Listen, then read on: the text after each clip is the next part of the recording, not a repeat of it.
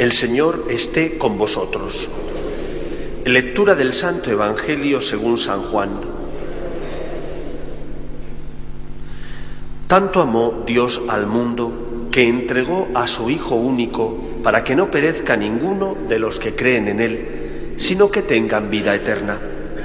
Porque Dios no mandó su Hijo al mundo para juzgar al mundo, sino para que el mundo se salve por Él. El que cree en Él no será juzgado el que no cree ya está juzgado, porque no ha creído en el nombre del Hijo único de Dios. El juicio consiste en esto, que la luz vino al mundo y los hombres prefirieron la tiniebla a la luz, porque sus obras eran malas. Pues todo el que obra perversamente detesta la luz y no se acerca a la luz para no verse acusado por sus obras. En cambio, el que realiza la verdad se acerca a la luz para que se vea que sus obras están hechas según Dios. Palabra del Señor.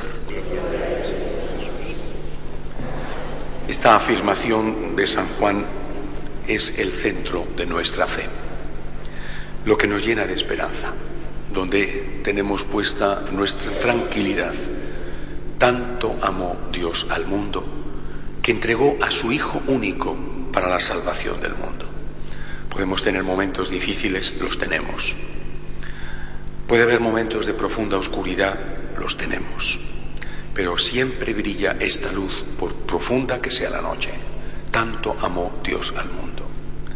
Ha entregado a su Hijo por nosotros.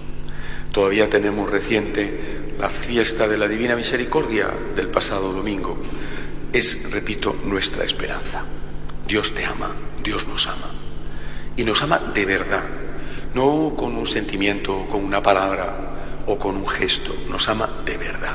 Entregó a su Hijo para la salvación del mundo.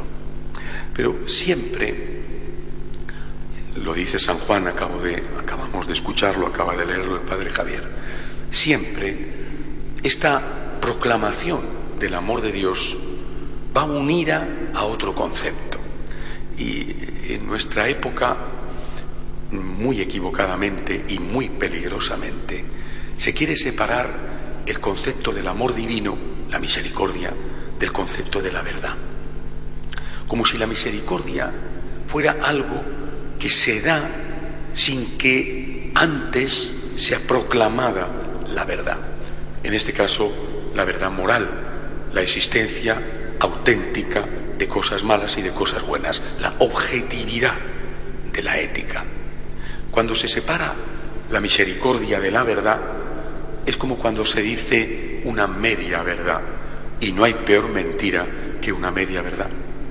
En nuestra época, con gravísimas consecuencias, se venden las medias verdades como si fueran auténticas verdades y además se venden por quien no debería de hacerlo.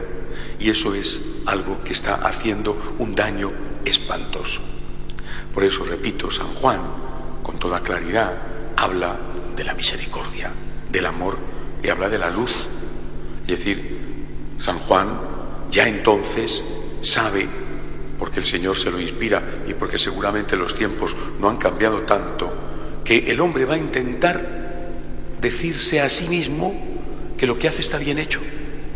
Incluso al escuchar el mensaje esperanzador del amor de Dios, va a intentar decirse a sí mismo que Dios le permite decidir qué es bueno y qué es malo, el pecado original.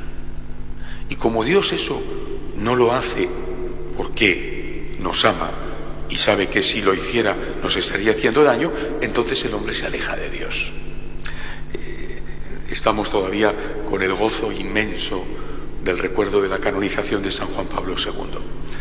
En su último viaje a Polonia, eh, ya estaba muy mayor, de hecho, nadie pensaba que fuera a Polonia en ese viaje, había ido ya varias veces y lo esencial lo había hecho.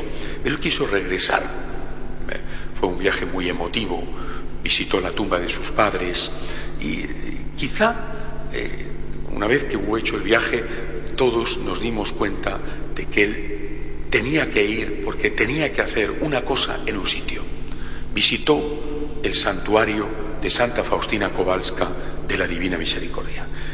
Y, probablemente fue por eso, fue allí por ese motivo, y solo por ese motivo, para decir la homilía que allí pronunció. En el santuario de la Divina Misericordia, en el lugar donde el Señor se había aparecido para decirle a aquella monja polaca que representaba a su pueblo muy poco antes de que empezara la Segunda Guerra Mundial, la tiranía de Hitler y la posterior tiranía comunista. Aguanta, aguanta porque Dios te ama aunque vengan 50 años de oscuridad, del 39 al 89. Allí San Juan Pablo II dijo, no puede entenderse la misericordia de Dios si se olvida el concepto de pecado. Cuando se olvida, cuando se pierde el sentido del pecado, cuando el hombre oscurece deliberadamente su razón y ya no distingue qué es bueno y qué es malo, la misericordia se vuelve una moneda devaluada, sin valor ninguno. Es una falsa moneda. La misericordia solamente se recibe cuando se pide. Y solamente se pide cuando uno tiene conciencia de que la necesita. Cuando uno sabe que es un pecador, pide perdón. Y lo recibe siempre. Y cuando uno se engaña a sí mismo, repito lo que dice hoy San Juan en el Evangelio, y dice que la oscuridad es la luz y que no necesita la luz porque Él es muy bueno, simplemente no pide perdón. Y si no pide perdón, no lo recibe. La lucha no es entre la misericordia de Dios y el pecado.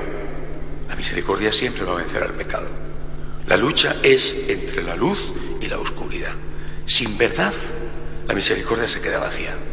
El peor enemigo de la misericordia, aunque hable mucho de misericordia, es aquel que la vacía de contenido. Aquel que dice se puede dar misericordia sin dar la verdad. Para poder dar la misericordia hay que dar la verdad. Primero la verdad y después la misericordia. Pidámosle al Señor que nos ayude a todos a creerlo así y a practicarlo. De por favor.